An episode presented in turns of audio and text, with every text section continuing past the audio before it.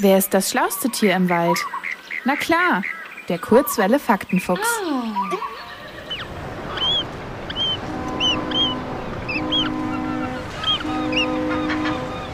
Hört ihr die Möwen kreischen?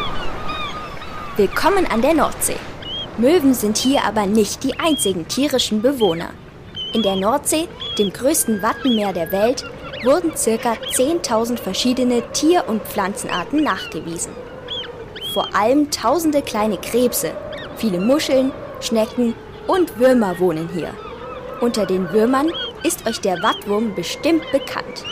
Er hinterlässt im Watt ganz viele Kothaufen. Die sind aber gar nicht schlimm, denn sie bestehen aus gefiltertem Sand. Sandig und vor allem schlammig ist auch das Watt. Das ist der Boden eines Wattenmeeres. Zum Beispiel eben von der Nordsee. Das Watt könnt ihr aber nicht immer sehen. Manchmal ist es nämlich überschwemmt. Nach sechs Stunden ist das Wasser aber weg und das Watt wieder da. Das nennt man die Gezeiten oder auch Tiden. Und dieses Phänomen ist wohl eines der mysteriösesten, von dem ihr bisher gehört habt. Ausgelöst wird es durch die Anziehungskraft des Mondes. Wie ein Magnet zieht der Mond das Wasser mit sich. Dadurch schwappt das Wasser in den Meeren wie in einem großen Eimer hin und her. Wenn sich das Wasser in der Nordsee zurückzieht, heißt das Ebbe. Dann könnt ihr zum Beispiel Wattwanderungen machen und im Schlamm spielen. Vergesst dabei aber nicht die Zeit. Nicht, dass ihr vom zurückfließenden Meer, also der Flut, überrascht werdet.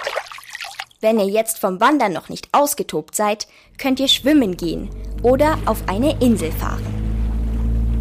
Ja, denn zur Nordsee gehören auch Inseln. Eine der bekanntesten ist Sylt. Aber auch Norderney, Pellworm oder Amrum sind einen Besuch wert.